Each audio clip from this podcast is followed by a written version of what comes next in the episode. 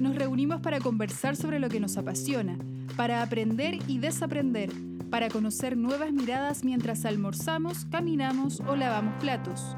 En este podcast indagamos en la diversidad de las experiencias pedagógicas. Encuentros del cuarto tipo con seres de otros mundos. Bienvenidos a un nuevo capítulo de Paisajes Educativos. Buenos días, profesores, profesoras de Chile y el mundo. Comenzamos otro episodio de Paisajes Educativos, su podcast.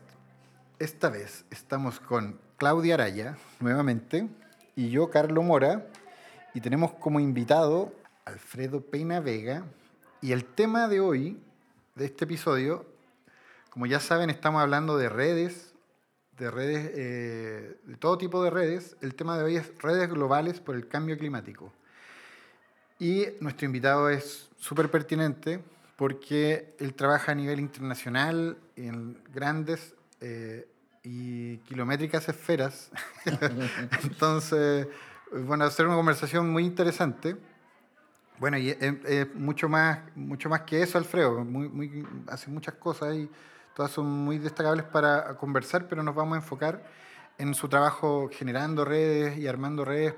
En este caso, lo último que ha estado haciendo es para el cambio climático, ¿cierto? Eh, articulando interdisciplinas, ciencias. Pero primero, lo de siempre, presentarnos. Claudia Araya, ¿cómo estás? Estoy muy contenta de estar esta tercera temporada en el podcast Paisaje Educativo, em, sobre todo en este momento que estamos viendo como país, y como mundo. Yo creo que las redes y la colaboración es el próximo paso que tenemos que dar. Hay grandes iluminados que tenemos acá el invitado que empezó ya desde los eh, años 90, años 80 a, a, impulsar algo que recién estamos oliendo que tiene que ser el camino para poder construir conocimiento, amistades, comunidad, ¿cierto? Así que estoy muy contenta de estar acá. Y, por favor, Alfredo, si te puedes presentar, cuéntanos un poquito como tus credenciales para que la gente te pueda ubicar en el mapa, en el mundo del conocimiento. El mapa del mundo, sí. ¿Sí? Bueno, eh, yo me llamo Alfredo Penavega. Eh, nací en Santiago de Chile hace ya un tiempo. y yo tuve la, una corta experiencia en Chile. Eh, viví una parte de mi adolescencia y después eh, tuve que salir del país y me fui a otro lugar para poder eh, continuar mi, la vida que, que, no, que nosotros pretendíamos llevar. Y me formé en Francia, prácticamente toda mi, o sea, toda mi formación académica es francesa, ah, por eso que a veces tengo una hay unas dificultades con algunas palabras que van a aparecer que no son palabras, vienen del español, invento algunas palabras, pero bueno, trato de guardar y he tratado mucho de, tiempo que estoy afuera, o sea, hace más de 45 años, 46 años, he tratado de eh, mantener el lenguaje, por lo menos el lenguaje chileno.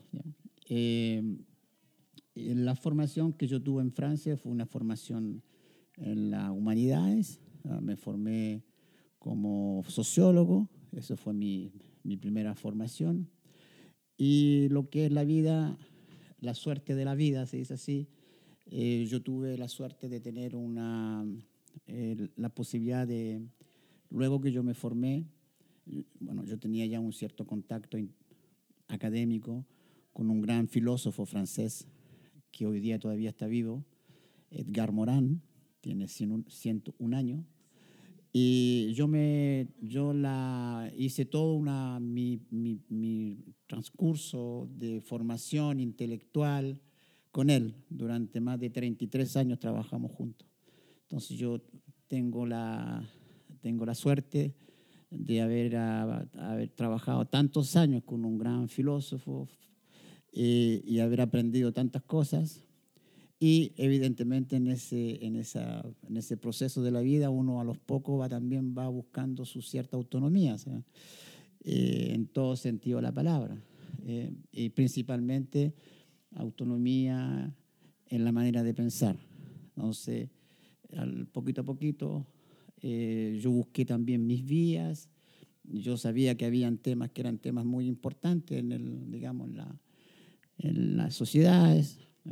Eh, yo sabía que había habían aspectos que las ciencias humanas, las humanidades en general, tenían mucha dificultad para poder entender, porque estábamos y seguimos estando en un mundo muy eh, compartimentado. Y entonces siempre yo tuve esa, gracias a este filósofo francés, siempre tuve esa intención de poder seguir su, su obra, pero con mis ideas, no con, con sus ideas. Eh, una forma de yo también eh, proyectarme intelectualmente y proyectar también mis ideas en otros lugares. Entonces, eh, ese, digamos, es, la, es digamos, el origen eh, de mi formación. Bifurqué para varias disciplinas. Mi formación inicial fue sociología del trabajo. hice una tesis comparativa con varios países aprendí en esos momentos lo que era eh, cooperar en otras lenguas, con otros idiomas, con otras personas. Y después bifurqué hacia lo que se podría decir hoy día, yo lo digo así, eh, yo soy más que nada un generalista, o sea, eh, tengo un poco de sociología, tengo un poco de epistemología, un poco de ecología, un poco de filosofía, y todo eso lo, lo consigo así a través de, digamos, los, las relaciones que vamos a conversar. Eh, evidentemente las lecturas, muchas lecturas, y eh, principalmente las experiencias que a poco uno va creando y va elaborando eh, al transcurso de los tiempos.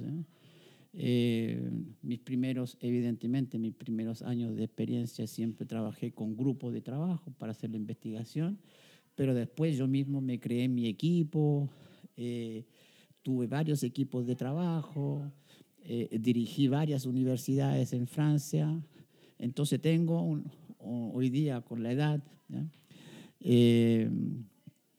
tengo una experiencia y que esa experiencia trato de de divulgarla y compartirla con, digamos, con los colegas y con las personas con las cuales yo me puedo conectar. La palabra conectar es una palabra que yo conozco hace muchos años y por las, eh, los comentarios que yo vengo escuchando muchos años, de muchos años, de las personas que me conocen, no solamente en Europa, sino también en América Latina, todos dicen que yo soy una persona que conecto hago nexos. Y es verdad, siempre he hecho conexiones. Entonces, la red para mí no es ninguna novedad, es una casi natural para poder, digamos, ir eh, avanzando en, las, en, las, eh, en los proyectos y en las ideas. Ahí, ahí, como que me, lo que acabas de decir me hace mucho sentido como una actitud, o sea, es una actitud de vida, ¿cierto? Y, quizás como estamos hablando de redes globales y de armar redes, yo ahí digo inmediato que hay una actitud que se puede como relevar o poner como en vista si uno quiere armar redes.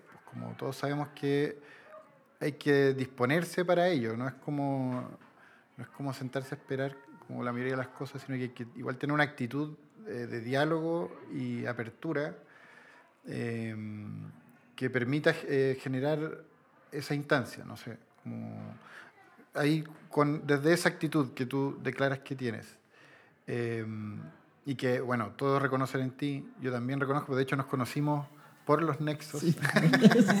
y, cuando hablamos empezaron a aparecer más nexos y más cosas. Eh, al final terminamos hablando de vino. Buenísimo. Sí, fue muy entretenido. ¿Cómo ves tú esa cultura? De, si, no sé, yo, yo desconozco, pero si en Francia o en tu formación académica existe esa cultura del, de los nexos, de la colaboración, o es algo completamente individual, quizás de tu familia, no sé. ¿Cómo lo ves tú mm. de ti con, con tu contexto? Mira, eh, es difícil de, de poder eh, ilustrar así de una manera bien eh, global cómo, cómo, se hace esto. Yo creo que, eh, parte primero, a mí me voy a pensar, parte primero de la persona, ¿ya? porque eh, es una, es más que una actitud, yo creo que es, también es una, una manera, una visión del mundo, yo creo. Yo, la veo así porque eh, nosotros pensamos eh, que solo el, pensamiento, vamos a decir así, el pensamiento individual piensa de que solo, eh, bueno, yo puedo ser capaz, capaz perdón, de llegar donde yo puedo y donde yo quiera. Pero en la realidad no es así. Tú no puedes llegar donde tú quieras si tú no tienes un nexo. Siempre alguien va a estar al lado. O sea, si yo tomo mi vida, vuelvo a mi vida personal, a lo que viví, yo cuando salí de este país, cuando me salieron de este país, todos te daban la mano y sin pedirlo. Entonces tú comienzas a, partir de ahí, tú comienzas a, pensar. Si a mí me dieron la mano para algo que era, digamos, una cosa específica, yo tengo que comenzar a mañana y ahora, principalmente ahora, yo tengo que también comenzar a dar la mano para hacer el nexo que se debe hacer. Mi manera de funcionar es así.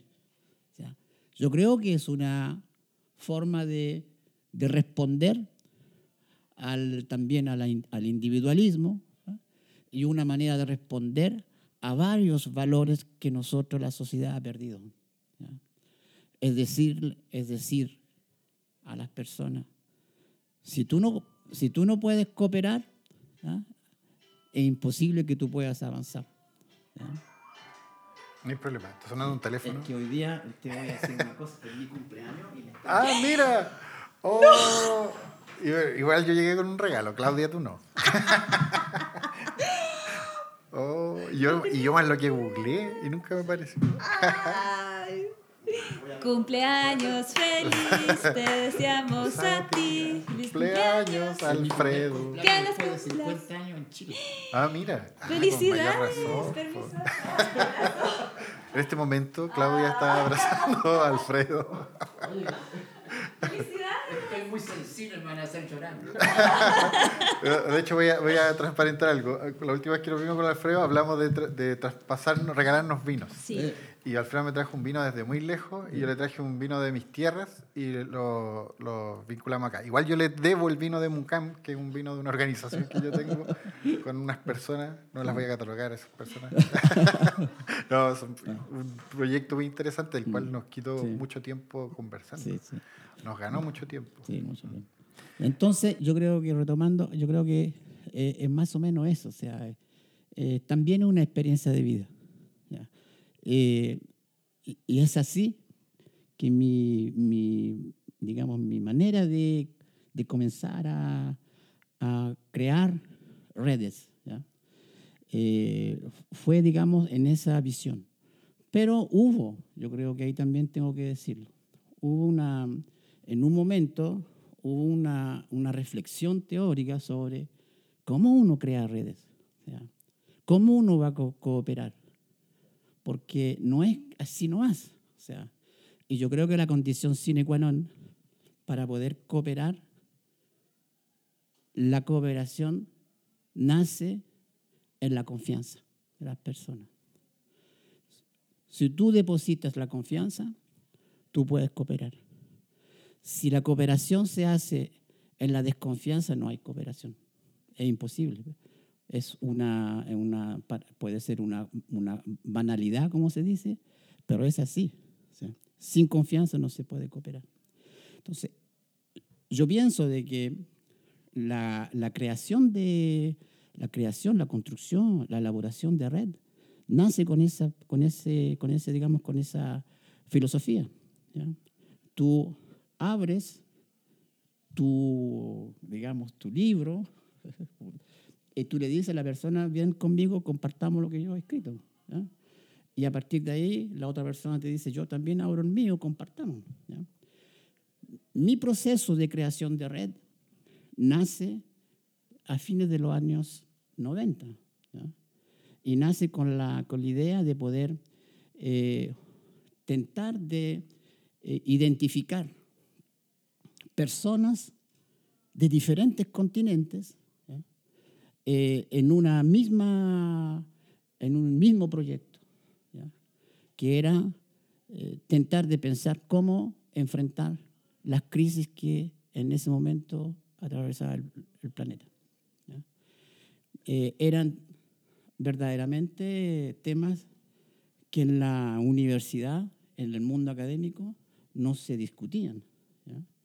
y lo discutíamos con personas que consideraban que era importante de acercarse, que era importante poder comenzar a reflexionar para poder salir de esa situación en la cual estábamos en los años, comienzo de los años 2000, con las crisis que el mundo vivía. ¿ya? Y a través de esa primera experiencia se comenzaron a crear redes.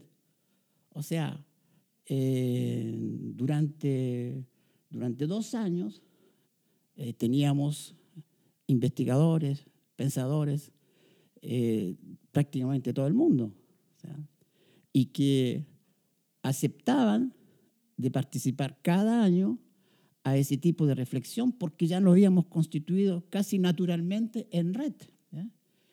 Y de repente nos damos cuenta, yo me doy cuenta que lo que yo estaba construyendo era una red del conocimiento internacional, que tenía un impacto muy grande. Y de repente no solamente eran los académicos, después venía el mundo político y todo el mundo se nutría de todo eso. ¿ya? Durante prácticamente 12 años yo fui eh, con este eh, filósofo francés, digamos, el, el conceptor de, de, estas, de, estas, de esta primera gran red de conocimiento que después se transformó en un instituto. ¿no?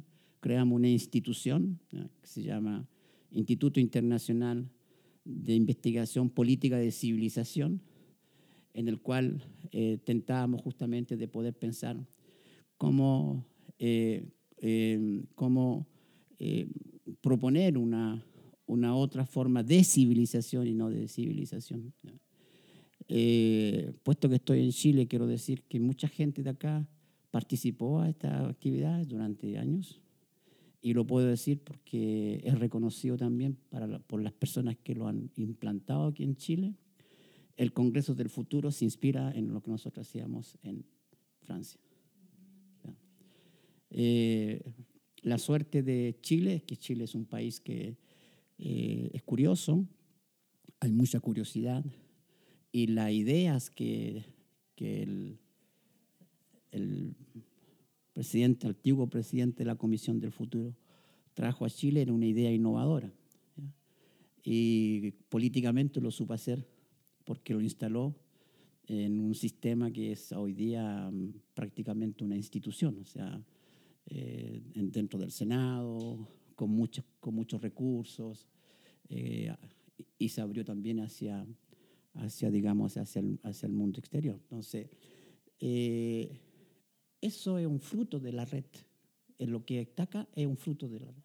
Después se creó otro, un mismo, lo mismo, Congreso del Futuro en Brasil, también otra, otra y las la personas que lo crearon en Brasil eran también parte de las personas que, yo, que nosotros invitábamos para que ellos pudieran, digamos, ir eh, pensando cómo esto podría, se podría replicar en, otras, en otros continentes. Entonces, eh, ese yo creo que fue el primer salto que se dio, que yo di en la, en la, en la comprensión primero después en la elaboración y después en la práctica de funcionamiento de redes.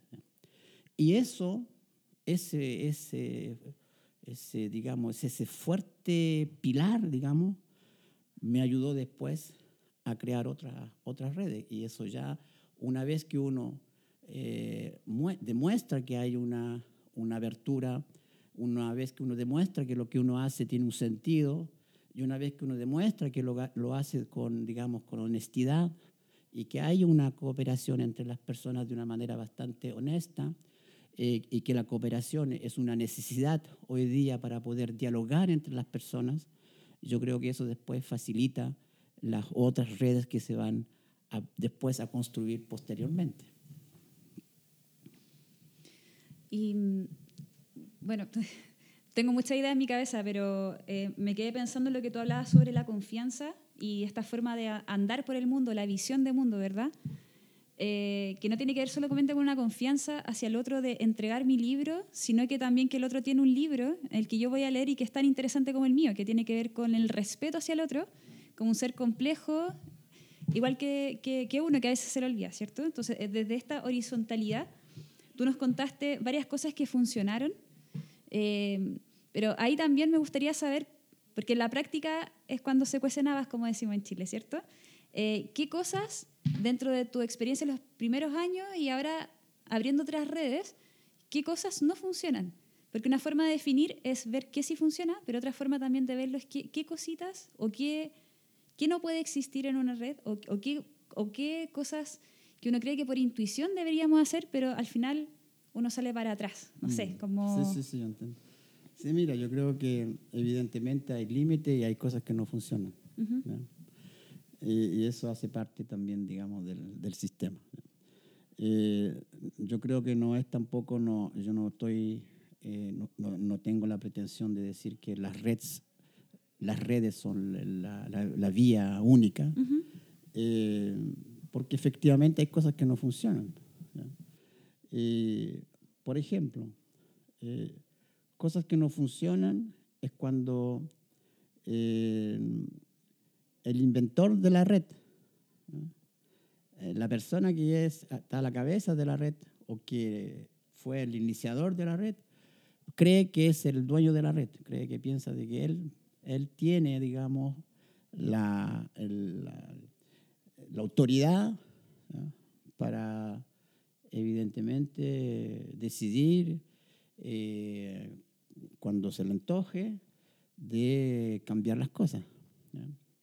Yo creo que si la persona que no, si la persona que tuvo la iniciativa de la red cree que de esa forma la red va a funcionar, no va a funcionar. Y ahí no funciona. No, no funciona porque una vez que uno, una vez que la red ella comienza a, a se desarrollar, eh, por naturaleza, las personas en los lugares son autónomos. Claro. totalmente. Pienso como en los árboles, en los hongos, pienso como en la biomasa, claro, pero pienso como en lo, que pasa debajo de los bosques. Como... entonces yo creo que ese es, una, es una, un límite y una cosa que no puede funcionar.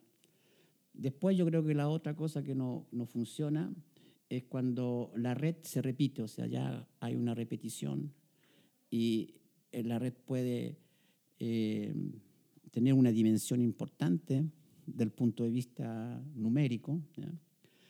Y, y, las personas creen que porque hay mucho más personas en la red, qué sé yo, eso quiere decir que la red funciona. Es una falsedad, porque muchas veces las personas vienen a la red de manera efemérica, vienen así y después se van, y no hay una continuidad. Entonces, si no hay una creatividad, si no hay una reorientación a nivel del pensamiento, a nivel de las ideas, la red puede continuar, pero no va a tener nunca más una eficiencia que podría haber tenido. Yo creo que esa es una dificultad y es una dificultad bastante, yo diría, eh, importante, porque eh, eso, eso necesita, digamos, que las personas que, que más o menos mueven la red, porque las redes no se mueven solas, siempre hay personas que las mueven, haya un cierto, yo voy a llamar eso así entre comillas, un cierto consenso para ir avanzando en las ideas y transformando eh, el, origen de la red. La red puede haber comenzado, por ejemplo, a través del, de una red del conocimiento, pero ella puede continuar después con una red, digamos, de acción política importante, eh, pero para eso tiene que haber, digamos, una, una, una evolución en el pensamiento de las personas, si no, rápidamente eso se va a atrofiar y no, no va a tener impacto como debería tener. El tercer límite es un límite muy estúpido, pero una realidad, eh, infelizmente una realidad, eh, es la el falta de medios para poder funcionar. Una red no puede funcionar solamente con personas que son a honores así. No, yo, no, yo no creo en eso. yo hice la experiencia, no la hice, digamos, a una escala internacional, eh, pero no, para mí no funciona. O sea, yo creo que yo siempre tuve esa idea de que alguien que aporta tiene que tener un retorno. Eh, alguien que aporta y que tú le das la mano y le dices muchas gracias, no, no va a funcionar. puede funcionar una vez, pero no funciona dos veces.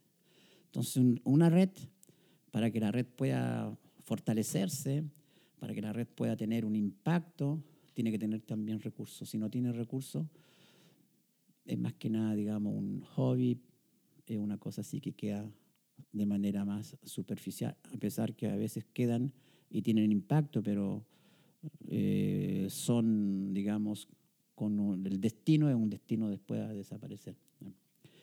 Eh, yo creo también que hay una gran dificultad, y es, eh, nosotros lo hemos conversado ahora en las nuevas redes que tenemos con jóvenes, es de poder, como se dice en Chile, pasar la mano a, a otras personas. O sea, una red no puede quedar infinitamente en las manos de los mismos, eso es imposible. Pero para eso nosotros tenemos que eh, formar a esos jóvenes. Por ejemplo, eh, voy a volver después al, a la red del clima. Eh, yo lo tengo muy claro, que dentro de poco tenemos que tener jóvenes que hacen parte de nuestro proyecto, que ya están adultos, que llegaron con la edad adolescente, que continúan el proyecto en adulto, vamos a tener que un día entregarle el, la misión de poder continuar con la, con la red. Yo creo que eso es una, digamos, una, una gran dificultad, porque si la red no está consolidada desde el punto de vista de los objetivos, si la red no está consolidada desde el punto de vista de, las, de los medios, de los recursos, eh, es cierto que eh, es entregarle una papa, una papa caliente a un joven para decir, bueno, ahora continúa y continúa como tú puedas. Entonces, mi, yo diría mi misión sería esa, de poder que en el proceso de todo este tiempo de red eh, llegue el momento en que las redes sean, digamos, conducidas por otras personas y principalmente por jóvenes. Ahí aparecen varias cosas que me parecen interesantes, que, obviamente se vinculan con lo que dijiste antes, como las virtudes de la red o, la confianza, por ejemplo. O lo que me estás diciendo recién tiene que ver con esa confianza, como que otra persona va a poder eh, continuar con poner la energía que se tenga que poner, los conocimientos, que eso es súper importante. Y por otro lado, em, eso es súper polémico igual, lo de los medios o sea, igual estamos hablando con Alfredo y la, entrevista con él es porque Alfredo se mueve a escalas mundiales, de ahí nos vamos a hablar, que sí, yo creo que sería bueno entrar en eso, en, en, la red como para el cambio climático, el trabajo que haces con jóvenes, con muchos países, muchas escuelas, en todas partes. Y mm, yo creo que, claro, uno en, sus casas no, no dimensiona quizás lo que significa ese trabajo en términos políticos, como todos los flancos que hay que ir como abordando para que se sostenga.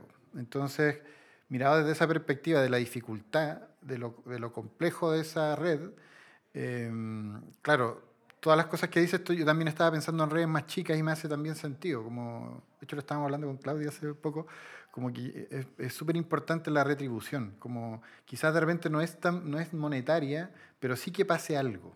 Como que cuando uno gasta una energía y esa energía se diluye en el espacio, tampoco es interesante porque la energía es súper valiosa en todo sentido, como de los mismos humanos a, todo esto del cambio climático y la sostenibilidad. O sea, somos seres que tenemos que ser sostenibles en nosotros mismos. Entonces, a mí me hace súper sentido, claro, como, como conocemos lo que hace Alfredo, eh, a mí me hace sentido. Ahora contextualizo para la gente que está escuchando porque, eh, claro, les invitamos a hacer una pausa, a pausar el podcast y a googlear a Alfredo Penavega, porque ahí van a tener horas para ver videos y leer. Eh, pero como para que se entienda el, el, lugar desde donde habla Alfredo, mm. porque me imagino que muchas personas quizás en Chile, profesores, no, no están al tanto, no lo conocen. Pero claro, es cosa de meterse a Google y ahí estar horas viendo.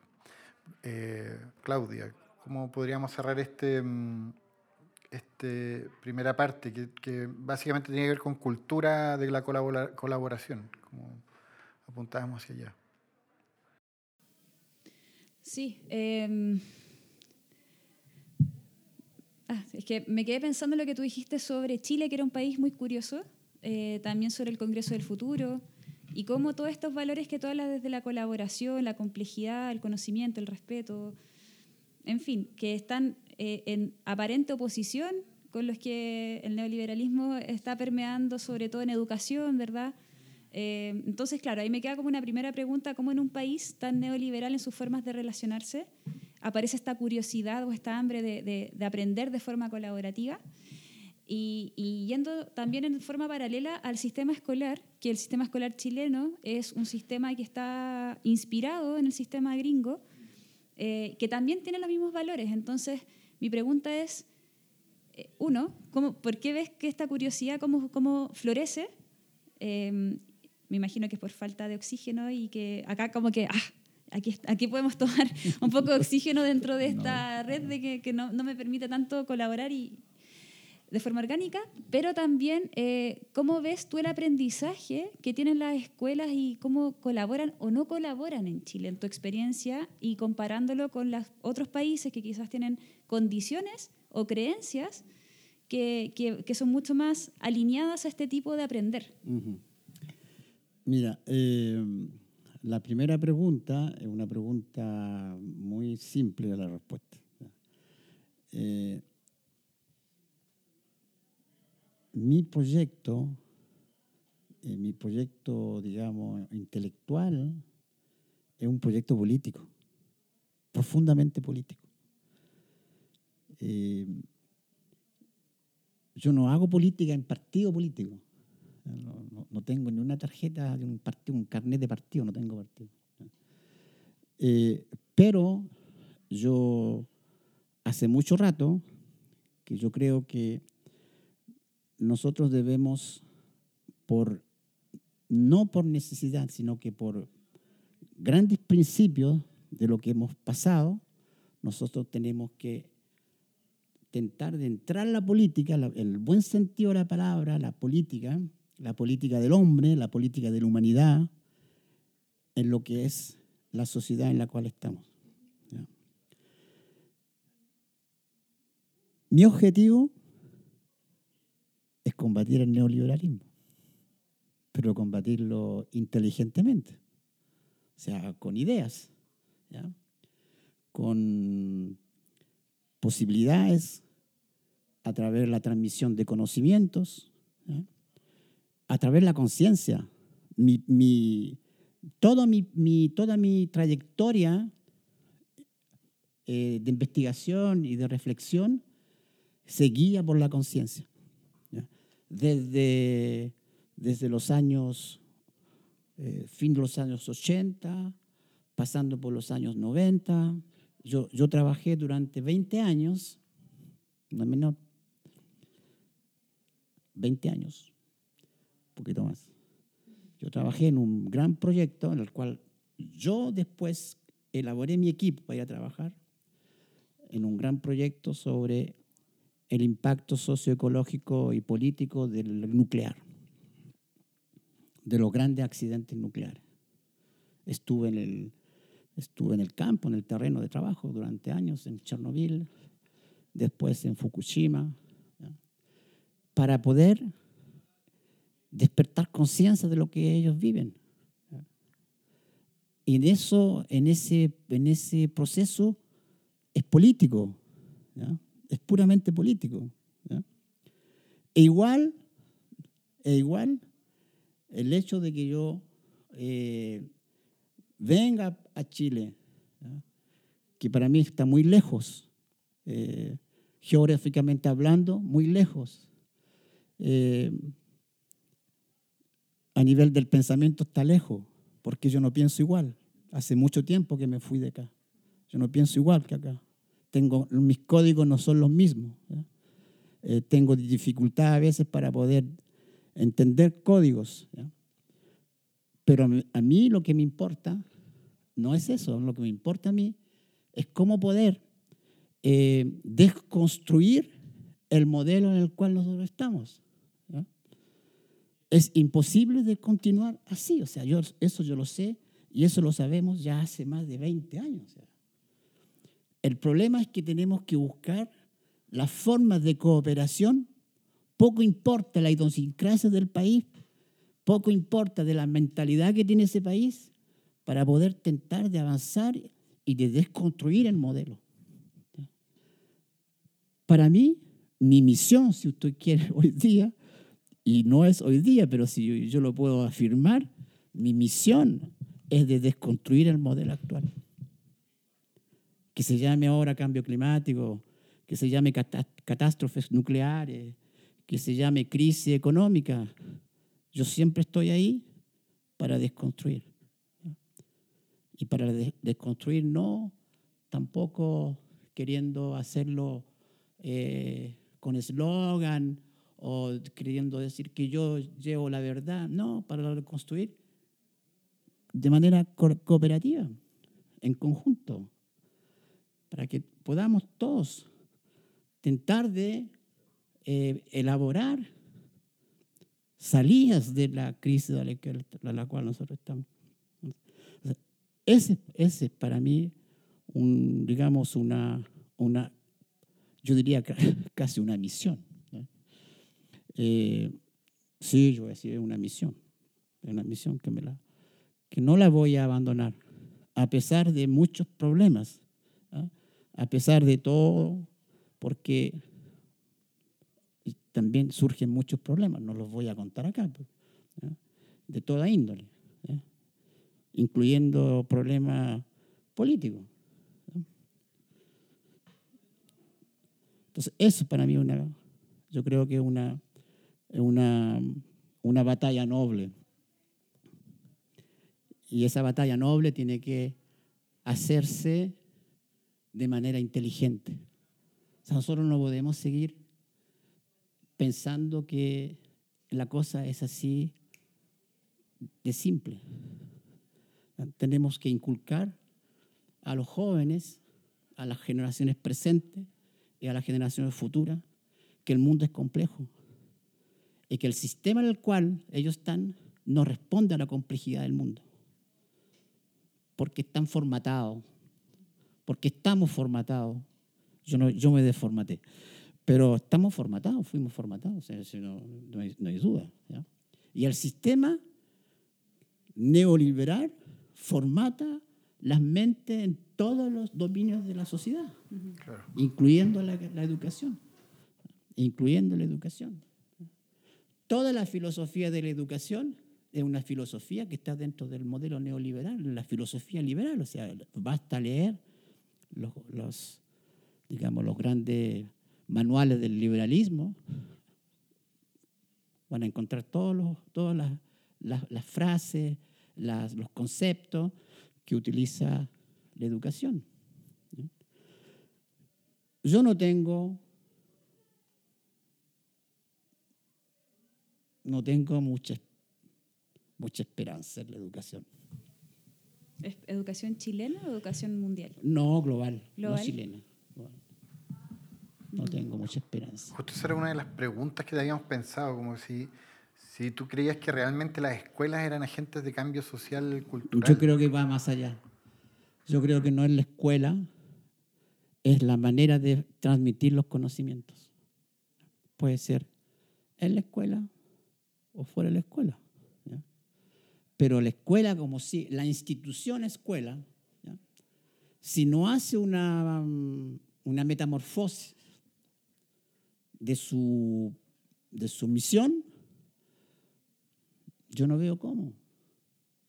sea, Claro, un cambio de paradigma. es profundo. O sea, yo, profundo, yo claro. no. Si utilizamos la palabra paradigma, utilicemos la palabra paradigma en el buen sentido de la palabra, porque la palabra paradigma eh, es uno de mis temas predilectos cursos. Ya, El tema, la palabra paradigma es una palabra que, que lleva todo y no dice nada. ¿sabes? Pero si verdaderamente eh, utilizamos en buen sentido la palabra. Eh, algo que también aprendí con mis maestros, darle sentido a las palabras que uno usa, porque muchas veces uno usa palabras que no, no tienen sentido, o sea, pero uno las usa, porque son palabras que son del cotidiano y de la... Es una revolución paradigmática lo que nosotros necesitamos. Es eso. ¿Quién se atreve? Pregunta. ¿Quién se Hay que atreve? dar un paso adelante. ¿Ah? Preguntó si había que dar un paso adelante. Como quien de- que dé el paso adelante. Entonces, sí hay modelos pedagógicos, sí hay gente, todo eso sí, no, yo no voy a decir que estamos en, el año cero de la educación, lo puedo decir. Hoy día, en la situación en la cual nosotros estamos, la complejidad del mundo y la complejidad del mundo que nos enfrentamos para mañana, la educación está en el año cero para poder responder a esas complejidades. Y no que alguien me venga a decir que no. Ya, pongamos las cosas sobre la mesa y discutimos. ¿Cómo, se, ¿Cómo se elaboran los currículums? ¿Quién transmite el conocimiento? ¿Quién decide el conocimiento? ¿De dónde vienen los burócratas que están en, los ministerios? ¿Por qué ellos deciden y por qué no decidimos todos juntos? Entonces, yo creo que hay que hacer, como se dice en francés, faut faire avec, o sea, hay que estar ahí. Pero hay que estar ahí pendiente y tentando de poder ver cómo se puede desconstruir. ¿ya? Es así que yo creé este, este, este proyecto, esta red Cambio Climático y Jóvenes, con esa intención. Es un proyecto político, puramente político. Y alguien me vino a decir el otro día acá, oye, me digo, pero eh, ¿van a hablar de política en el Congreso? Obvio, y es lo mejor que hay. es lo mejor. ¿Por qué no podemos? No, porque yo pensé que su proyecto no era, mi proyecto es político, puramente político, pero no es politiquero, no es, no es de partido, es de política de la humanidad. Tenemos que pensar lo que nosotros queremos, cómo lo queremos, cómo lo decidimos juntos. tratamos de, digamos, de estar dentro de, los, de las normas, tratamos. ¿ya? En todos los países, no solamente en Chile, en todos los países. Estamos con un pie adentro, estamos con un pie adentro y un pie afuera, pero somos sumamente conscientes de dónde estamos. Tentamos de eh, despertar la conciencia de los profesores, que no es menor. Y hay mucho profesor, mucho profesor, que tiene también esa idea de poder desconstruir el sistema. El, problema es que ellos viven de eso, ¿no? viven de eso, pero hacen sus cosas de manera clandestina y lo hacen bien, ¿no? y lo hacen muy bien. Y lo hacemos juntos, en Chile, en Brasil, en Francia, en África, en la India. ¿no? Claro. Eh, eh, Yo quiero preguntar algo, porque, eh, claro, yo vuelvo a lo mismo. Yo, yo conozco lo que hace el grupo, que tienes, la idea es que digas el nombre para que la gente lo googlee y todo. Pero, claro, porque suena como profesores que hacen sus cosas de forma clandestina. Y conociendo el contexto en el que estamos, bueno, no creo que los profesores que nos escuchan, pero alguien puede imaginar cualquier cosa. Entonces, en el fondo ah, estábamos hablando de, claro, profesores que, em, que, que, re- que se replantean sus formas de, de enseñanza y, y- y comprenden el aprendizaje también de una forma más compleja o más... Sí, sí, más- claro. Entonces estamos hablando, claro, de, de metodologías probablemente, estamos hablando de, de herramientas, de instrumentos, de formas de abordar la relación con el aprendizaje. Yo creo que es como, bueno, nosotros con la Fundación trabajamos desde esa perspectiva, como No, no, no, la idea no es cambiar, eh, o sea, no hay mucho que hacer con las cosas curriculares porque eso ya no depende de nosotros, pero sí la relación que tenga el profesor con el, con el contexto que, que está Claro. ahí, que es el currículum, son las salas de clase.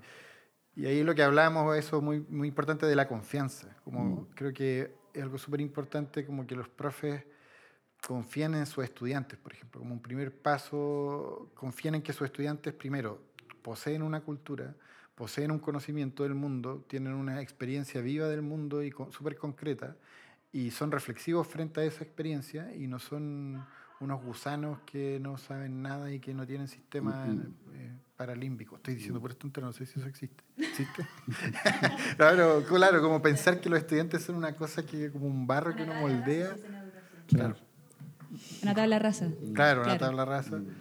Eh, entonces, como que sería interesante que nos, como que nos, yo pregunto eso, como, ¿cómo son esos profes? ¿Qué es lo que hacen esos profes? ¿Cómo tu proyecto, que no sería bueno que le- nos dijeran el nombre y nos hablaras de ese proyecto? Eh, ¿Cómo se busca en internet y todo eso? ¿Qué es lo que hacen ustedes con las escuelas? ¿Y cuáles son los profes que funcionan muy bien con ese proyecto? Como, ¿Cuál es la materia prima que todos ustedes iban encontrando que hace que esta red crezca? Claro. Y, y Es que de a ver si algún profe de los que nos escuchan se sienten como, oye, Sí, yo podría sí. ser parte de esa red. Obvio, es, es- es de una gran variedad eh, eh, lo, que tú, lo que yo te puedo decir. ¿ya? Eh, yo creo que primero eh, el, el profesor, el, nuestro, eh, nuestro proyecto, eh, yo creo que para, para que el profesor, digamos, eh, se interese, se interese a lo que nosotros estamos haciendo, primero tiene que él, eh, de una cierta forma, adherir a lo que él quiere hacer. O sea, todo esto es voluntario, además. Profesor no gana nada. No gana nada. Eh, tiene que estar encantado lo que él lo que él considera que es importante en su práctica pedagógica o en su práctica de, de- transmisión de conocimiento. ¿no? Entonces, el proyecto, y, esto es una cosa también que yo- yo no la he escrito, o sea, no he pensado así profundamente por qué el profesor viene y se pone a nuestra, disposi- a nuestra disposición. ¿no? Yo creo, por intuición lo que estoy diciendo, creo que viene porque se siente identificado con, el, con lo que, el tema, ¿ya? primero. Y segundo, viene porque se da cuenta de que no está dentro de las normas canónicas del- de la pedagogía tradicional. Eh, y tercero, eh, cuando tengo la posibilidad de hablar frente a los profesores, eh, yo le digo, yo no soy, yo no soy académico de, de formación eh, de ciencia de la educación, yo nunca estudié ciencia de la educación, yo no soy pedagogo. Eh, sin embargo, lo que yo, yo- lo que yo estudio, soy un estudioso de la, de la construcción del conocimiento, eh, y yo pienso de que eh, hay un problema dentro del sistema. Yo lo- lo- no soy yo que lo digo, muchas personas ya lo han dicho antes que mí. Yo creo que hay una, hay una, mira, la palabra es una palabra que también viene a la moda, y a veces yo no me gusta usar palabra a la moda, pero bueno, vamos a usarla. Hay una empatía en ese, en ese digamos, en esa relación. El profesor se siente que hay una cosa diferente. Y yo creo también que él ve de su parte que eso también le permite a él tener una cierta libertad. ¿Por qué? Y esto nunca lo hemos conversado en ninguna, en ningún coloquio, en ninguna paper. El sistema es un sistema que no hay libertad, el sistema de educación. Es un sistema, yo voy a ser brutal lo que voy a decir, pero lo lo ven comenzando hace años. ¿eh? Es un sistema carcelario.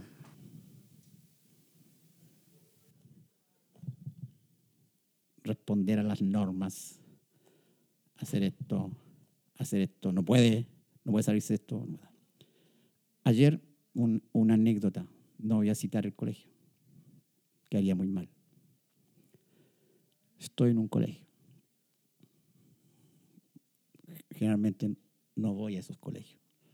Me pidieron de ir. Tú te puedes imaginar qué tipo de colegio. Llegué a ese colegio, entré en la sala, la profesora me esperaba muy cordialmente, pensaba que no iba a venir. Los chicos, hola, me miraron, qué sé yo, bien. No le doy importancia. Luego llegaron los directores del colegio, el, el director, el provisor, el director, el segundo y el tercero, porque había una persona que venía de afuera y había que saludarlo. Entraron en la sala, los chicos se quedaron igual, el, profesor, el, director, el director dijo, buenos días, buenos días, y después hubo un discurso de una violencia, una violencia que yo me imagino cómo debe ser eso, sí, si esa persona dice eso durante, frente a esos jóvenes. O sea, amorf, no se levantan, no saludan, en fin. Eso a mí me, me, llama la atención. Eso me llama la atención y eso me, me afecta. Me afecta. Porque hay más formas de decirlo, hay maneras de decirlo. Se fueron y yo vi que ellos estaban, digamos, no estaban traumatizados, estaban chocados con lo que le había pasado. Además, con una visita que venía de afuera. Lo que yo quiero decir con esto es una, una anécdota nada más. Lo que quiero decir con esto es que, cierto, yo les dije a ellos, hay normas, códigos, pero hay que, hay que pensarlo. Pero que el adulto venga a decirle, si ustedes hacen esto acá porque ustedes no son responsables, su responsabilidad para mañana, usted, usted es, es, la responsabilidad de usted. Dije, no, no es así, no. yo me disculpa, se fueron los, el director, yo no vengo para eso. Yo no vengo a eso, eso es otra cosa. O sea, lo que yo vengo a dialogar con ustedes es que nosotros tenemos que hacerlo juntos. Que mi responsabilidad como la tuya, no es solo la tuya. ¿Quién soy yo para decirle es tu responsabilidad? ¿Y la mía dónde está? Y la, la de los, nuestros pasados también. Entonces, hay, una, hay verdaderamente un problema profundo a que debemos cuestionarnos. Hay, hay, hay ideas que uno se hace. ¿eh? Claro. Por ejemplo, hay una idea que, que circula acá y que circula en otros países, que los países nórdicos son más cooperadores. Yo no veo ninguna una diferencia. O sea, al contrario, el, los países nórdicos, la Europa, Europa del Norte, eh, la cooperación eh, es súper eh, estructurada y no es una cooperación así, eh, digamos, abierta, empática, nada que eso. O sea, es una, es una cosa que no tiene, para mí, es, son otras formas de, de, de, cooperación. Pero hay también otro, digamos, también hay gente que trabaja y que tiene su experiencia colaborativa, que no están dentro de las normas que se, son, se utilizan de manera, digamos, convencional. Pero pero yo no, a, a mi modo de pensar, eh, por la experiencia que tengo, eh, no, hay una, no hay una diferencia, no hay culturas que son más cooperativas que la otra. Hay diferentes formas de cooperación y que pueden ser mucho más constructivas, mucho más innovadoras que otras, eso sí. Pero no, no hay una cosa así, ah, esos son los mejores porque claro. cooperan mejor. Claro, y ahí Claudia está precisamente contando como en la relación eh, claro, sería, es otro tema y es súper profundo como esa despo, despolitización de mm. la sociedad chilena. Mm. Eh, bueno, es otro tema, sí. pero y es muy complejo, pero claro, es como la mirada sobre la educación, como que los profesores tienden, y bueno, porque está en un discurso, hay, hay una cultura de eso, se instaló una cultura mm. despolitizadora de que los colegios no son espacios políticos y de hecho mm. siempre se arma un escándalo cuando mm. aparece eso, ese tema, como mm. los colegios son o no un espacio político y qué sé yo. Eh, que bueno, al menos los tres que estamos aquí tenemos claro que esos son espacios políticos porque primero se supone que son espacios de diálogo, se supone que son espacios de diálogo. Entonces, si no son políticos y si no son de diálogo, claro, son sistemas carcelarios, son guarderías en el guardería. fondo, como unas guarderías, qué sé yo. Y Claudia estaba precisamente contando su experiencia en Brasil de, de esta perspectiva diferente, de mirar, la, de, de, nombrar ya cosas. Y ahí, Claudia, ¿nos podrías como contar sí. eso? Es que ya en Brasil estudié un posgrado en gestión educativa y justamente el, bueno, lo que acá conocemos como proyecto educativo institucional, allá se conoce como proyecto político pedagógico y es porque allá en Brasil está muy sabido desde la cultura, no solamente de las escuelas, sino de las personas, que somos seres políticos y como seres políticos tenemos una relación con el mundo y se entiende desde esa complejidad de la palabra. Eh, y cuando esto lo contaba en Chile, claro, eh, acá tenemos una visión mucho más pensada desde los partidos de la política, más que una forma de caminar o una forma de, enfrentarnos a todas las relaciones con las cosas y con las personas. Entonces, creo que ya esa, esa manera de, de, enfrentar la política, que me resonaba mucho con lo que tú mm, decías, es lo que allá veía en Brasil. Y para darle cierre, le contaba también que cuando estudié filosofía de la educación allá, claro, ahí estudiábamos Edgar Morán mm. y cuando traté de socializar este conocimiento con mis pares profesores, no encontré PDFs en español de, mm. de este tipo de pensamiento y me dio mucha pena porque pensé, hay muchos más países hispanohablantes que, de, que francés o portugués. Sin embargo, este conocimiento no está ni siquiera liberado en nuestro idioma. Mm. Entonces, claro, ahí, ahí hay una, una traba quizás que, no, que, el conocimiento no está liberado para, mm. para quien quiera acceder acá en Chile, por ejemplo, a, a libros de, del autor. Mira, yo creo, para completar lo que tú dices, yo creo que la, la tradición en Brasil es una tradición, digamos, que también viene de la, de la historia de la ciencia de la educación en Brasil. Porque no te olvides que en Brasil hubo un pensador muy importante que se, llama, se llamó Paulo Freire. Eh, eh, Paulo Freire desde los años 60 eh, implementó la pedagogía de la emancipación, que de una cierta forma de lo que nosotros hacemos, algo hay también. Eh, yo creo que eso también hay, una, hay, un, algo que históricamente marca dentro en la, en la historia de la educación en Brasil. Y digamos de los ministros, hablemos de, la, de los ministros de la vuelta de la democracia en Brasil de los años 80 para acá, eh, se mantuvo esa, se mantuvo esa, esa, digamos, esa idea y esa tradición se trató y se trata de, de digamos, de acabarlo con la llegada de, de Bolsonaro en el poder. Y eso los, los, profesores, las escuelas, las universidades han pagado muy caro su, su llegada al poder. Y en relación a Edgar Morán, yo creo que Morán tiene muchos libros en español, muchos. Eh, eh, sus libros son, digamos, prácticamente traducidos en, todas las, en todos los idiomas. Y curiosamente, yo, yo, estoy de acuerdo contigo, curiosamente en Chile no hay, no, no, hay nada. No hay, o sea, no hay, no, dirían, yo iba a decir no hay mucho, no hay nada. No hay nada. No hay nada, sí. No sé por qué. No sé por qué. ¿Será que no, no cuestan caro? No, no hay una, digamos, no hay una, una editora que se interesa a esto para traducir? No tengo idea. El hecho es que, es que no hay. Y cuesta, digamos, la traducción. Por ejemplo, mi libro que yo saqué el año pasado, que es un libro que se llama, que está muy inspirado en lo de Edgar Morán, puesto que se llama Los siete saberes necesarios de la educación. Edgar Morán se llama la educación, se llama la educación del futuro, yo le llamo la educación al cambio climático. Y es un libro que está dentro, de, los, dentro de la, digamos, el, los pilares, digamos, del libro son exactamente los siete saberes de, de Morán, pero eh, visto de mi punto de vista con, con, con el tema del, del, cambio climático y todo.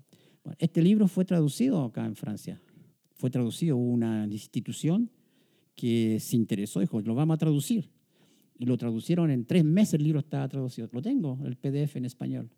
El problema es que ninguna editora se, se interesa al, al título del libro. Y sin embargo, eh, perdón, sin embargo, es un libro que, ha, que es de actualidad. O sea, en Francia está la segunda, ya la segunda edición. Yo no sé. No sé por qué acá hay una, una cierta timidez comercial, tal vez, para publicar los libros. Sí, bueno, en primer, bueno, y también de nuevo, los libros son caros, eh, tienen impuestos y tampoco hay una cultura lectora. Yo creo que nos quedó claro hace poco no hay una cultura de la lectura. Y, y es difícil, claro, como, claro. Eh, mira, yo creo que es necesario cerrar, porque eh, eh, tiene que moverse, todos nos tenemos que mover, Alfredo. Y mm, yo me gustaría que habla, nos contaras de la organización, muy brevemente para poder cerrar, como de la organización de jóvenes por el cambio climático, la página web, cómo los encontramos, profesores que quieran como meterse en la página y, poder vincularse, eh, porque de repente uno ve, claro, páginas en internet y dice, ah, pero si mando un mail, ¿quién me va a pescar? No, ¿Quién está detrás de eso? ¿Quién está detrás de eso? Nosotros siempre hay alguien detrás que... Claro. Claro, uno por lo general piensa así como de profesora. que nos cuente y terminamos con las preguntas. Claro. Mira, eh, rápidamente, el, el proyecto, un proyecto que nació en el 2014, nació con la idea de, como yo le decía al comienzo, idea de poder eh, que los jóvenes tengan su, su, su, palabra, que ellos también digan lo que ellos piensan de lo que está pasando y no solamente que digan lo que piensan, pero que actúen también. Nuestro proyecto es un proyecto de acción, no es un proyecto de, digamos, de, de ¿cómo se dice? No, no, no es solamente una reflexión eh, que queda abstracta, qué sé yo, y que no.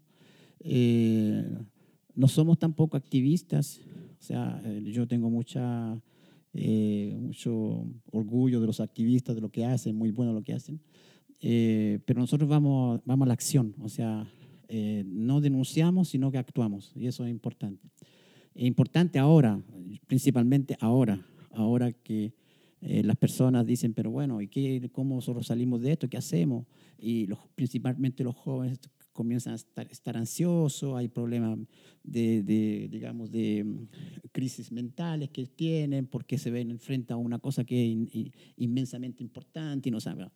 Eh, y para nosotros la forma de salir de eso es la acción. Entonces nuestro proyecto es un proyecto de acción eh, que se trabaja con tres pilares y esa es la otra originalidad. Es un proyecto de ciencia y conocimiento. Trabajamos con científicos, con profesores y con los alumnos. El profesor es el mediador de esta historia. El científico, somos todos científicos, no solamente el científico que viene de las matemáticas, de las ciencias, de la biología, es ciencias y humanidades. Y los científicos, ciencias y humanidades son, digamos, las personas que participan y acompañan una vez que los jóvenes hayan decidido colectivamente de elaborar proyectos de acción. Los proyectos de acción son de proyectos de experimentación que realizan en sus contextos, todo es contextualizado a la realidad local. En Chile tenemos muchos proyectos, más o menos unos 20 proyectos que van desde eh, el Valle de Azapa hasta Puerto Natales, pasando por eh, Islas de Pascua o Rapa Nui, Chiloé, eh, que son proyectos que ellos, los mismos jóvenes, nos presentan y trabajan después con su profesor. Es, una, es un proyecto también que nosotros queremos que en Chile pueda convertirse en programa, porque yo creo que ya hemos eh, demostrado lo que este, esto ha, dado como resultados. Entonces, tenemos la, la confianza que este nuevo gobierno eh, decida que este proyecto, puesto que es un gobierno que se identificó como un, proyecto, un, un gobierno de ecología y de cambio climático, nos gustaría mucho que este gobierno fuera el gobierno que coloca nuestro proyecto en la educación.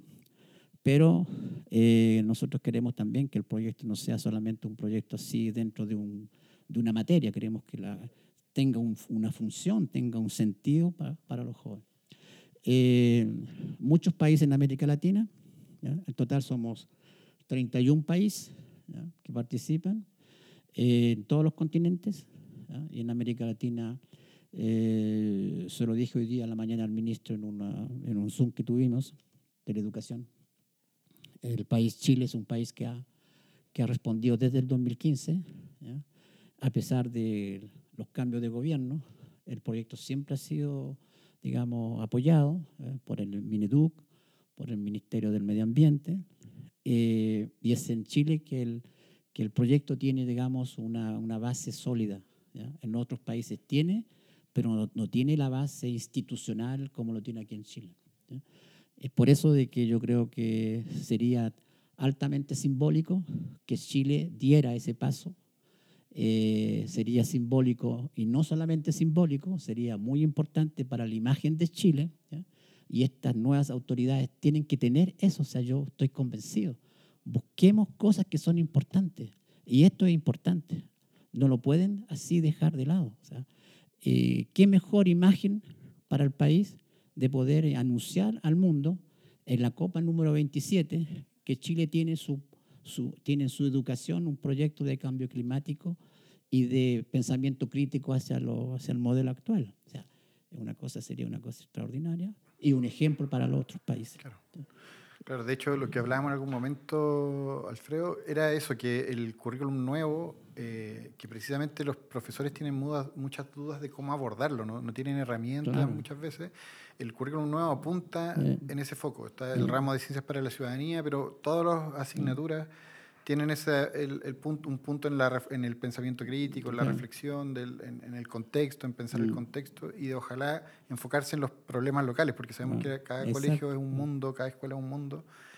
Y claro, o sea, suena a un match perfecto y esperamos que resulte para que, para que sea real, una herramienta súper importante para los Mm. profesores. Yo creo que con el apoyo de, de tu red, eh, a los profes se le haría súper fácil, la- Sí. cierto, en cierto modo, la pega de sacar adelante Claro. esos procesos que... Y yo también lo- a ustedes los invito a su, a su institución a participar, a estar con nosotros. Es para, nos- para nosotros es importante también tener gente, instituciones que, nos- que dialogamos y que dialogamos casi con los ojos cerrados porque sabemos que lo que, los- que lo que hace el uno, que hace el otro es complementario. Entonces para nosotros es muy importante, no los dejen solos porque solo no vamos, a- no vamos a poder, eh, digamos, avanzar. O sea, mientras más, más personas, más instituciones, más grupos, más redes se acercan a nosotros, va mejor es, el- el más fuerte, más fuerza. ¿eh? ¿Cómo, ¿Cómo pueden encontrar esa página? Nosotros la vamos a postear, la página en, en el Yo te la podcast voy a mandar. Claro. eh, nosotros la tenemos en inglés porque, Claro. bueno, es la... Es un- son unas siglas, no sé, sé Es, cómo- eh, es aunque es www. Punto, eh, Global U Climate Pact. Punto EU. EU. EU, Europa. Claro, nosotros la vamos a postear en las redes sociales. Sí, Ahí sí, sí. en esa página los profesores pueden Sí, escribir, claro, vincularse. claro, que nosotros si un tenemos- colegio quiere participar, Sí, sí, sí. Tenemos la suerte que por el momento tenemos personas que están detrás de la página y somos súper reactivos. O sea, cada- cuando llega un mensaje respondemos en la hora porque es importante para nosotros guardar el, el, el, el- el lazo, como se dice. Claro, ¿no? perfectamente. El enlace. Tenemos súper cinco preguntas y muy poco tiempo. Pero cinco preguntas cortas, son Ah, de tira con ping-pong, ping-pong, ping-pong. No, no, no. ¿Qué fue lo último que aprendiste? Es que esta es una sección clásica que, la- que tenemos- estamos coleccionando estas respuestas. ¿Qué fue lo último que aprendiste?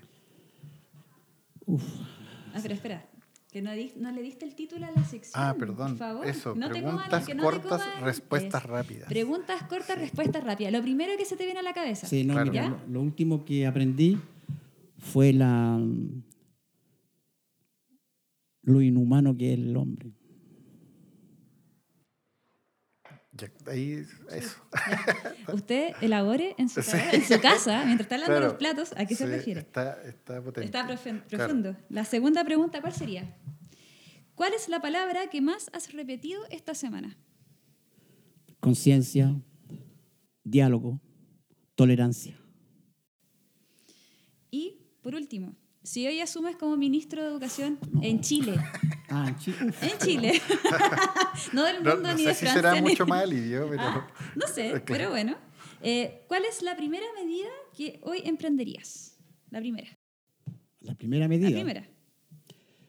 Eh, mañana, hoy día ya soy oficialmente Ministro. Claro. Sí. Entonces mañana yo pido una, hacer una intervención pública y yo voy a sugerir de que eh, se realice en los próximos días una consulta ciudadana nacional para que todos, jóvenes, adultos, digan, nos digan qué es lo que ellos quieren como educación para el futuro.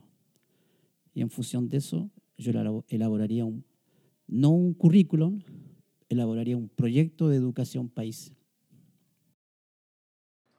Súper. Nos quedamos con eso. Esa colección de respuestas que tenemos son súper interesantes, pues llevamos 10 Parece que no le gustó mucho la, la No, idea. no, no, no, está buenísimo. De hecho, una, una persona, creo que fue Dominique, dijo, eh, pondría una mesa larga eh, para que todos conversemos sobre educación y Sí. como que han salido muchas ideas que las estamos... Y eh, también hace juntando. la idea es que es cerrar la escuela. Sí, por ahí también ha dicho eso, cerrar la Sí. escuela. Han dicho teoría de tiene todo. Pero han dicho de todo. Sí, han Y, dicho de claro, todo, son sí. preguntas, respuestas cortas precisamente para eso. Muchas gracias, Alfredo. Te Gracias. agradecemos tu tiempo. Gracias a ustedes. ¡Feliz cumpleaños! Muchas, gracias, Claudia. Feliz cumpleaños. Gracias, sí. gracias, gracias. Ojalá que este día haya sido importante para ti en, Sí, en sí. las reuniones. Sí, sí, sí. Fue Que hayas tenido, recibido buenas Sí, sí, noticias. no, he tenido buenas, buenas noticias. Yo me desperté un poco desanimado, pero está mejor. Sí, como el, bueno. el 38% de la población se Sí. despertó. Claro. Muchas gracias. Nos estamos escuchando ya en la próxima, en el, próximo, próximo capítulo. episodio, sí. Sí, Claudia, muchas gracias también por tu tiempo. Muchas Saludos gracias, a nuestras Carlos. familias que están ahí esperando, sí, nuestros bebés. Eso. así es. Nos vemos, nos escuchamos la próxima. La próxima Y cualquier cosa nos episodio. escriben. Estamos en Sí. Spotify. en- Twitter, en Facebook, en Instagram. Vamos a postear todas las redes en podcast, pero ahí, bueno, nos contactan, nos preguntan, nos hablan, todo lo que quieran. Muchas gracias. Eso. Un abrazo, cuídense. Chao.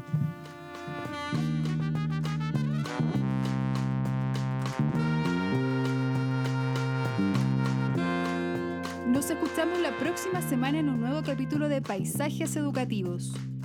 Este podcast es producido por Fundación Escuela en Acción